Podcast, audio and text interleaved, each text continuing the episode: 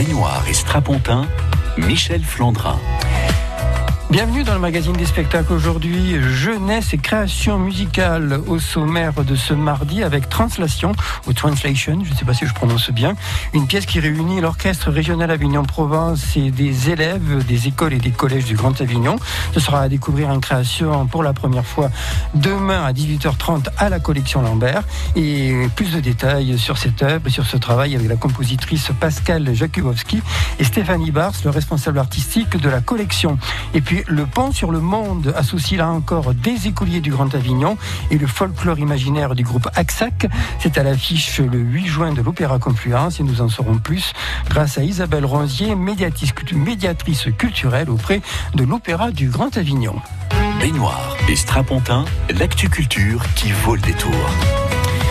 Une création donc à découvrir demain à 18h30 dans la cour de la collection Lambert. Son titre c'est Translation, euh, une pièce composée par Pascal Jakubowski. Bonjour. Bonjour. Tout ceci euh, au milieu d'une œuvre qui trône euh, euh, tout au long de l'année depuis depuis combien de temps Stéphanie Bars vous faites? Elle a été montrée à Avignon la première fois dans le cadre de la disparition des Lucioles à la prison Sainte-Anne et euh, avec beaucoup de bonheur, euh, les amis de la collection Lambert ont décidé d'en faire l'acquisition pour qu'elle soit exposée dans le musée et donc depuis la réouverture en 2015, elle est exposée euh, à demeure. Et cette pièce, c'est le paradis, hein Heaven de Miroslav le, le paradis, avec euh, beaucoup le titre de de complexité. hein. oui. Euh, alors comment euh, et qui a eu l'idée euh, d'introduire des, des musiciens ou des créateurs de sons à l'intérieur des alors on dit 68 lamelles qui tournent comme ça en ce moment elles doivent bien tourner parce qu'il y a beaucoup de vent hein. Oui, devant les maltraites. Et d'ailleurs, il y a moins de 68 lamelles. On est en pleine campagne de restauration de cette œuvre-là, mais qui passe sa vie. Euh, je crois qu'il faudrait surtout demander à Pascal, parce que c'est euh, vraiment Pascal qui est venu euh, nous chercher avec un projet, avec un désir auquel on a répondu et on a facilité différentes choses avec l'artiste. Mais c'est vraiment de, de son travail sensible à elle qu'est née euh, l'idée de ce projet. Pascal Jakubowski bonjour. Bonjour. Alors ces œuvres c'est lamelles qui, qui tournent et qui reflètent euh, qui reflètent la lumière euh, euh, qui envoient comme ça des éclairs ou euh, tout à coup euh, on a des, des, des couleurs devant les yeux euh, euh, tout de suite ça a inspiré la compositrice et la musicienne?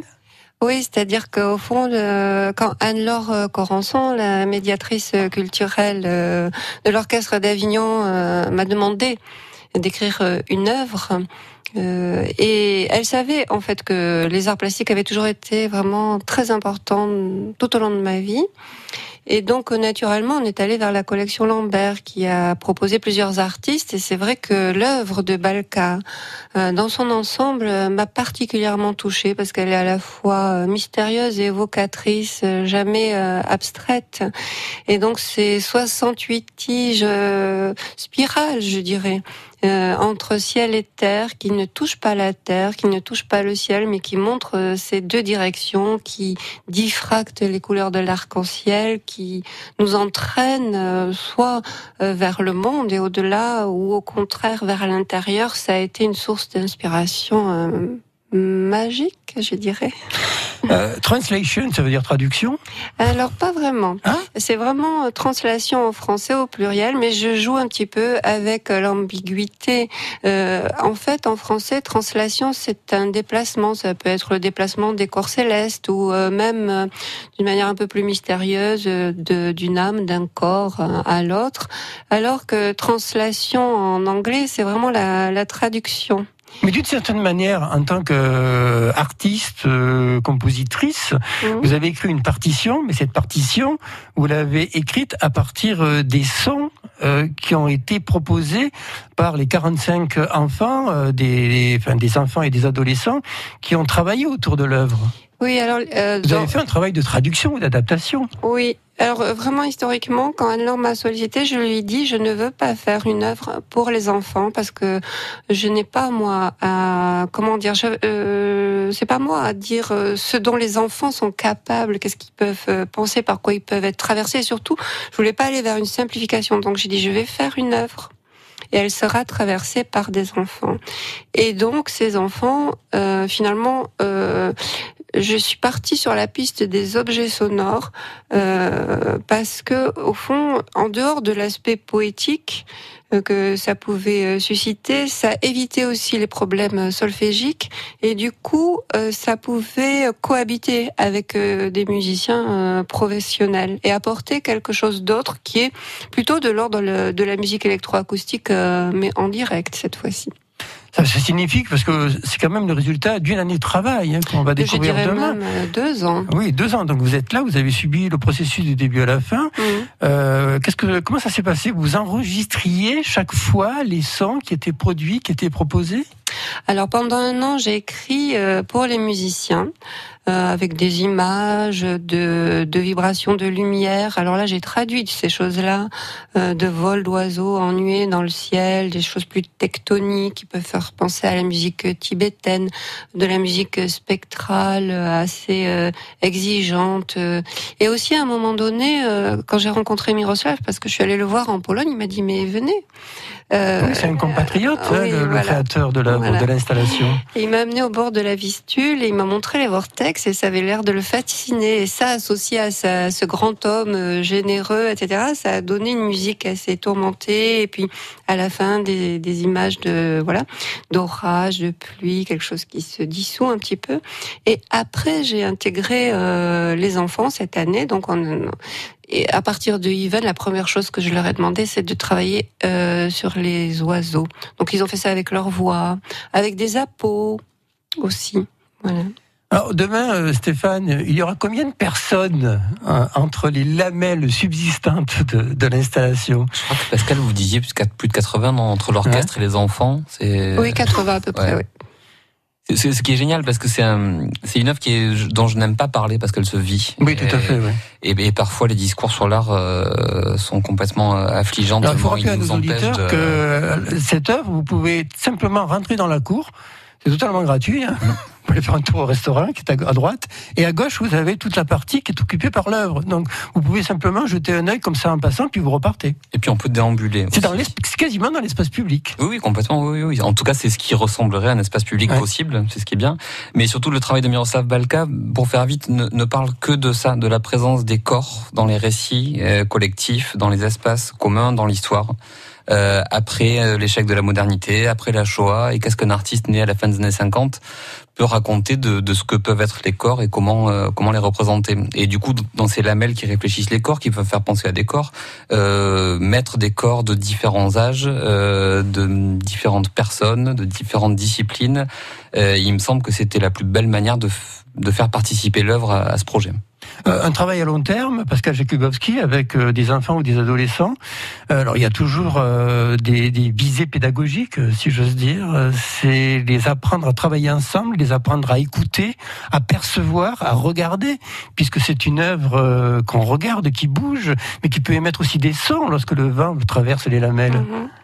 Alors effectivement, il y a tout cet aspect pédagogique. Je, personnellement, je l'ai pas beaucoup pris en charge. C'est surtout les médiatrices culturelles qui l'ont fait. Euh, moi, j'étais plutôt préoccupée par euh, l'idée de la filiation, en fait, que ces enfants puissent avoir cette expérience de la création, et euh, parce que c'est eux qui construiront finalement l'avenir. bah oui de l'art, de la musique. Euh, et je pense que cette expérience, le fait d'avoir traversé un, orchestre et surtout d'avoir partagé la création. En fait, moi, j'étais là pour partager ce processus-là avec eux. Alors, bien entendu, j'ai l'habitude des enfants, mais que ce soit un enfant, un adolescent ou un adulte, euh, quand il rentre dans ma classe, je me préoccupe pas trop de l'âge. C'est surtout à partir du moment où il franchit ce pas-là, il a, un, soutien quasi inconditionnel pour aller faire des beaux projets. Euh, Stéphane, à la collection Lambert, on aime bien les enfants, hein, puisqu'il y a un atelier euh, que l'on peut voir à chaque fois qu'on visite des expositions ou des accrochages. On voit les, généralement c'est toujours très bien rangé. D'ailleurs, j'ai remarqué, euh, c'est très ordonné. Il y a un grand soin qui est Il y a eu aussi cette fameuse exposition à Fripon, Fripon et demi. Je vous aimais bien aussi les musiciens, parce que c'est pas la première fois qu'il y a des musiciens, qu'il y a des concerts au pied des œuvres ou dans certaines salles. Non, non, non, mais parce qu'on vient d'une collection et les gens l'imaginent peu parce que l'histoire de l'art sectorise tout, qui vient des années 60 et qui est un moment où toutes les disciplines se mélangent. C'est-à-dire que John Cage, euh, qui fait de la musique, est ami avec Sol Lewitt, il est ami avec Robert Morris, qui sont des artistes, qui sont amis avec Simone Forti, qui est une danseuse. Tout ça gravite autour de Judson Theater et dans d'autres lieux. Et c'est ce moment-là où tout se défragmente et les frontières s'abolissent. Nous, on vient d'ici. Et donc tous ces projets-là nous permettent en fait d'une part de nous faire plaisir, de faire plaisir au public, de mettre en relation différents créateurs euh, qui ont des désirs particuliers, mais surtout ça nous permet de re-raconter encore une fois aux gens que ces champs sont ouverts et qu'il n'y a pas de barrière entre tous ces champs et qu'il faut les, les vivre, les expérimenter. Alors oui, la collection, bah, souvenez-vous des quand je, quand j'ai visité le musée moi en 2000 la première fois, Eric Mézil, l'ancien directeur, avait marqué "Chers enfants, certaines œuvres peuvent heurter la sensibilité de vos parents." Donc ça raconte exactement le rapport qu'on a à l'art. Et ce qui est étonnant, c'est que cette relation avec l'orchestre, elle arrive d'abord euh, de la rencontre euh, d'Anne-Laure Corançon, qui est chargée des publics, avec Tiffany Romain, qui est chargée des publics, et sa collaboratrice Alice Durel, et que c'est ce service-là qui étonnamment accueille euh, l'arrivée de Pascal et de Miroslav, euh, qui sont des artistes avec qui on pourrait travailler par différents biais. Donc oui, l'enfant est au, est au cœur de, de ces processus-là. Les enfants, ils seront là avec des musiciens professionnels, les musiciens de l'Orchestre régional Avignon-Provence. La création de cette œuvre, eh bien, ce sera demain, la veille de l'Ascension à 18h30. Il y aura une reprise le 9 juin. Euh, ce sera le dimanche de Pentecôte, il m'a bonne. Exactement. Et, et, là, ce sera à 17h à la collection Lambert. France Bleu. Les Chevaliers du Fiel sur France Bleu Vaucluse. Salut Emile. Salut Fernand. 3 minutes d'humour caustique, des personnages cultes et une verve sans pareil. 9h moins le quart et 5h moins le quart, 8h45 et 16h45, les Chevaliers font leur show sur la première radio sourire du Vaucluse. Bonjour, c'est la nature qui vous parle. Je ne suis pas en grande forme, mais j'ai enfin une bonne nouvelle. Depuis le 1er janvier, il est interdit aux particuliers de détenir et d'utiliser des pesticides chimiques dans leur jardin. Ça va nous permettre de respirer un peu. Si vous détenez des pesticides chimiques, il suffit de les déposer gratuitement dans l'une des 3000 déchetteries municipales. Pour trouver la déchetterie la plus proche, rendez-vous sur ecodds.com. EcoDDS est une société agréée à but non lucratif qui collecte vos déchets chimiques. J'investirais bien dans un appart pour le louer, mais bon, avec le risque de loyer impayé. Mais enfin, avec un locataire garanti Visal, plus de stress. Visal Oui, la garantie d'action logement en cas d'impayé de loyer. C'est la solution pour sécuriser tes revenus locatifs. C'est gratuit et rapide. Va sur visal.fr. Visal.fr. Oh, je me connecte tout de suite. Dispositif soumis à condition, consultez visal.fr. Action logement reconnu d'utilité sociale. France Bleu Vaucluse, vous êtes informés. Au moins 97 tonnes de nourriture ont été collectées par la Banque alimentaire de Vaucluse en deux jours ce week-end. France Bleu Vaucluse. Et puis c'est la journée européenne du 112. Aujourd'hui, le numéro d'urgence à ne jamais oublier puisqu'il marche dans tous les pays européens. France Bleu Vaucluse, vous êtes informés. It's the good life. Full of fun seems to be the ideal. Yes, the good life lets you hide all the sadness you feel. You won't really fall in love cause you can't take the chance. So be honest with yourself. Don't try to fake romance. The good life to be free and explore the unknown. Like the heartaches, when you learn, you must face them alone. Please remember, I still want you, and in case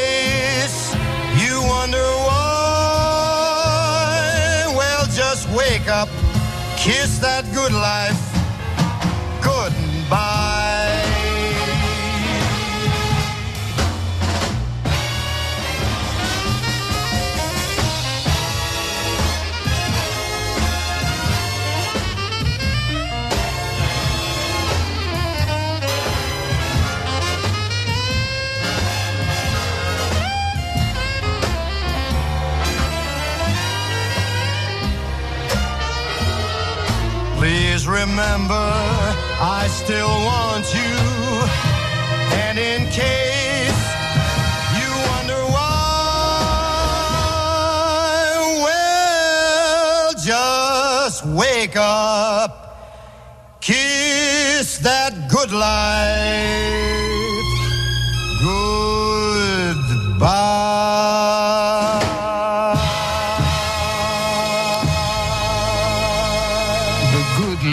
The Voice sur France Bleu Vaucluse. En Vaucluse, on sort ensemble. Michel Flandrin. Bonjour Isabelle Rosier. Bonjour. Alors, directrice artistique euh, du projet Un pont sur le monde, que nous découvrirons euh, pour deux représentations, mais il n'y aura pas les mêmes interprètes pour les deux représentations. Ce sera le 8 euh, juin prochain à 17h et à 20h30 à l'Opéra Confluence à Avignon. Alors là aussi, il y a la rencontre avec des enfants, des écoliers du Grand Avignon et un groupe. Alors c'est assez étonnant, exact, parce que ça fait plus de 20 ans qu'ils existent. Ah, ils ont fêté leurs 30 ans. 30 ans, oui. Mmh. Le folklore imaginaire d'Axac et ce sont toujours les mêmes musiciens. Ce sont toujours les mêmes artistes euh, autour d'Isabelle Corroy, flûte cavale. Et ce qui est extraordinaire, c'est que du coup, ils fonctionnent comme un ensemble instrumental. Et euh, dans cette dans cette œuvre qui euh, s'inspire donc des, des, chants bulgares pour créer une œuvre avec euh, créée par le compositeur Sylvain Griotos. Sylvain Griotos a vraiment rencontré le groupe Axac comme un instrument. Et ça a été extraordinaire de le voir travailler avec ces artistes et de voir comment les artistes répondaient ensemble à ces sollicitations pour créer le pour créer l'œuvre. Euh, alors les enfants ne vont pas vraiment chanter des voix bulgares, mais ils ont inventé de nouveaux chants, d'après ce que j'ai compris. Alors il y a, y a c'est un répertoire croisé c'est-à-dire que cette, euh, ce projet, c'était le, le, pari de demander à un compositeur de créer à partir du répertoire bulgare avec des musiciens qui ont une pratique de musique du monde, donc surtout sur euh, la transmission orale. Donc comment un compositeur contemporain s'approprie de ce, ces modes de, de, de, cette façon de jouer de la musique et de l'écrire. Mais les enfants, si les enfants chantent un répertoire de chants bulgares à trois voix, en polyphonie, de façon extraordinaire. Et euh, à partir des, du répertoire qui leur a été transmis, Sylvain Kyoto a composé des œuvres qui s'intercalent dans les chants bulgares. Donc les enfants sont à la fois dans l'interprétation des chants bulgares et à la fois dans la création de l'œuvre. 400 enfants en plus, là c'est vraiment une très très grande formation. Donc ce sont deux, deux chœurs de 200 enfants euh, qui rassemblent euh, donc cette école du Grand Avignon. Pourquoi deux chœurs bah Pour que le plus grand nombre possible d'enfants de, du Grand Avignon des écoles euh, participent au projet sans qu'on ait trop d'enfants sur le plateau et pour pouvoir aussi donner plus de représentation. Donc euh, on a accompagné tous ces enfants dans un, un parcours euh, euh, sur, pendant deux ans. Mais effectivement, il y a 200 enfants. Alors il y a 200 enfants par production, donc il y a 200 enfants chanteurs et une classe d'enfants lumière euh, Alors c'est quoi les enfants lumière exactement Donc les enfants lumière, ce sont des enfants qui manipulent des ombres et des lumières en lien avec les chants bulgares créés euh, qu'interprètent les enfants, en lien avec les œuvres créées par Sylvain Griotto et en lien avec les textes qui ont nourri la création de Sylvain, donc qui ont été euh, composés euh, par des résidents du CADA, c'est-à-dire du centre d'accueil des demandeurs d'asile d'Avignon. Donc les enfants Lumière, ils ont écouté cette musique, ils ont lu les textes euh, avec les deux les deux artistes qui les accompagnent, Frédéric Corcoral et euh, Arnie euh, Arnie Boyer, Arnie j'ai sur son nom de famille. Bon, Arnie, ah, la compagnie Poincé. Et, euh, Arnie Berry. Arnie Berry, voilà. Bien sûr, Arnie Berry et Laure Vallès qui a mis en espace. Donc, euh, ces artistes euh, ont fait écrire les enfants dans la résonance de, de, de, ces chants et de ces textes. Ils les ont fait créer des dessins, ils les ont fait euh, manipuler des ombres et des lumières. Et pourquoi les enfants lumière Parce que on voulait, pour cette création, on était parti sur l'idée de la marionnette. Et puis c'est complexe de créer des marionnettes, donc on s'est dit les marionnettes, les projections d'ombre.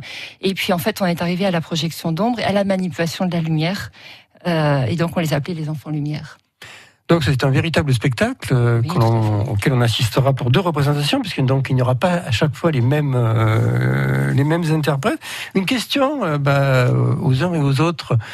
Finalement, ce que vous proposez, c'est euh, c'est d'apprendre l'exigence. Oui, tout à fait. Et ça, c'est très, très, très, très, très important parce que ces enfants-là. On est très, très loin des spectacles de fin d'année. Ah, complètement. À la kermesse de l'école. Et Avec tout le respect qu'on peut avoir pour les kermesses des écoles. C'est aussi très important pour ce type de projet de mettre en valeur le, la coproduction, parce que là, on est vraiment sur une coproduction entre trois acteurs culturels. Évidemment, l'Opéra Grand Avignon, qui euh, a demandé à ce que des enfants des écoles du Grand Avignon se produisent avec des professionnels sur le plateau de l'Opéra, mais également Éveil artistique, ça a une conventionnée Art Enfance Jeunesse. Donc c'est vraiment la mission d'accompagner les enfants dans la création et qui accompagne tout le projet, qui porte tout le projet, et en particulier toute cette dimension euh, de création artistique qui se fait en lien avec la musique.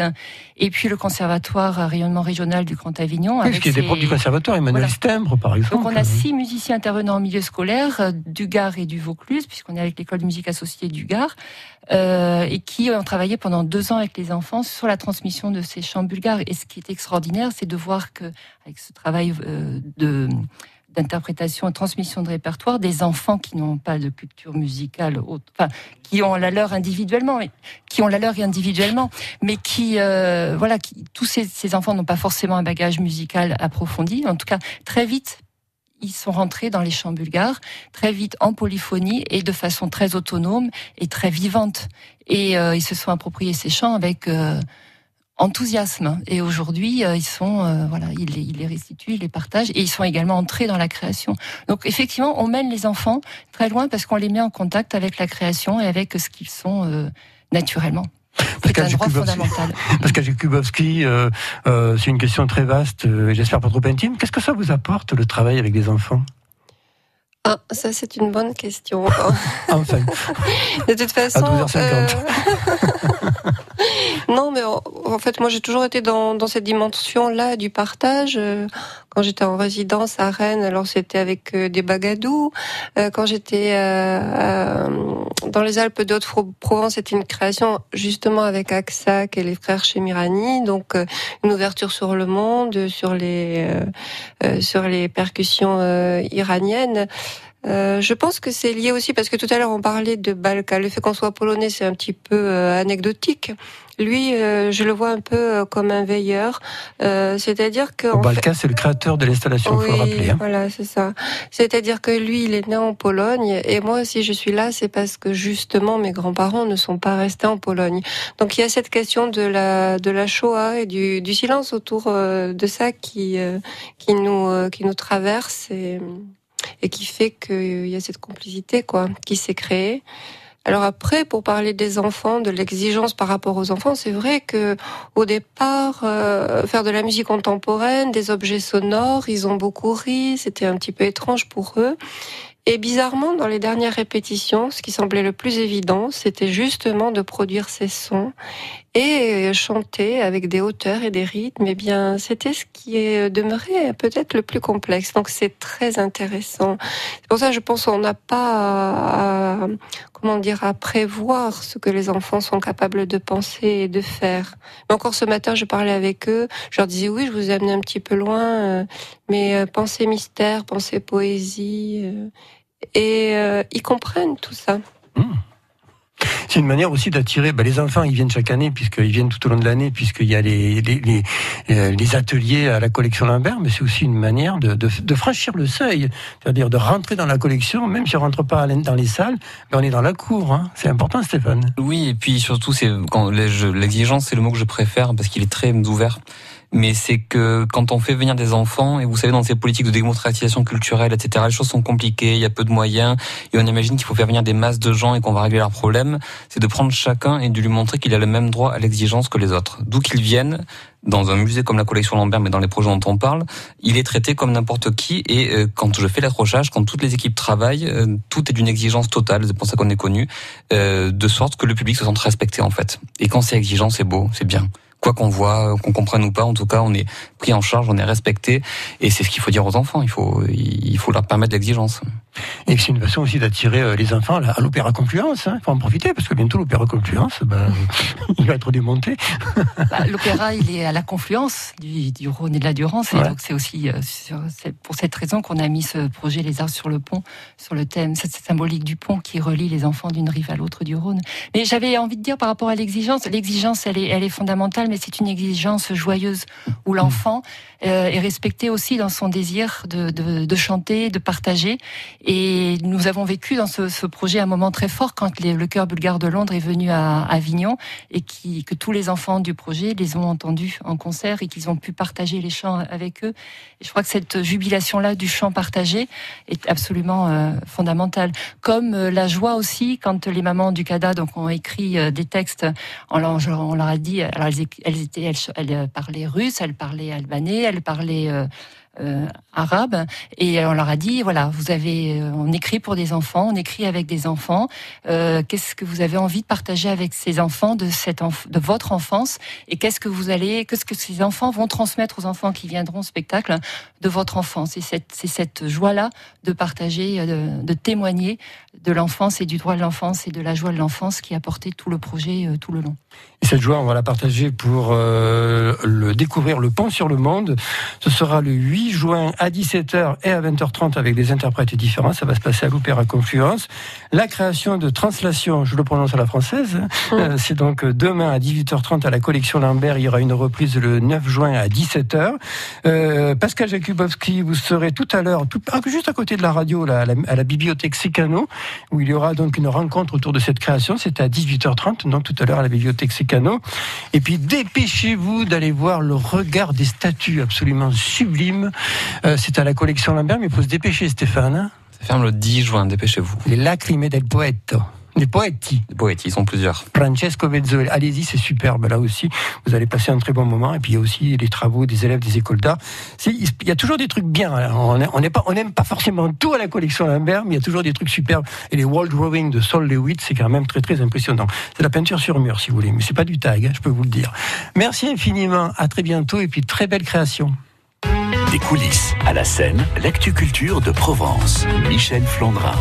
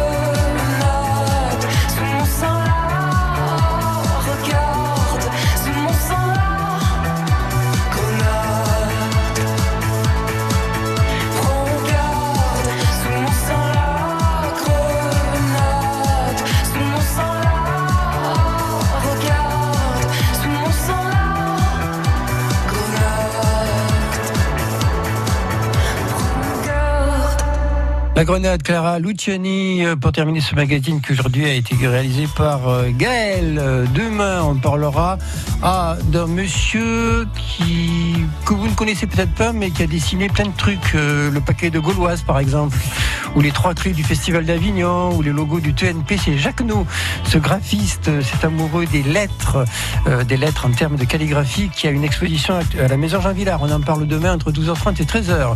Pour l'instant, il est 13h sur France Bleu Vaucluse. Première radio du Vaucluse. Première radio sur Avignon. Et place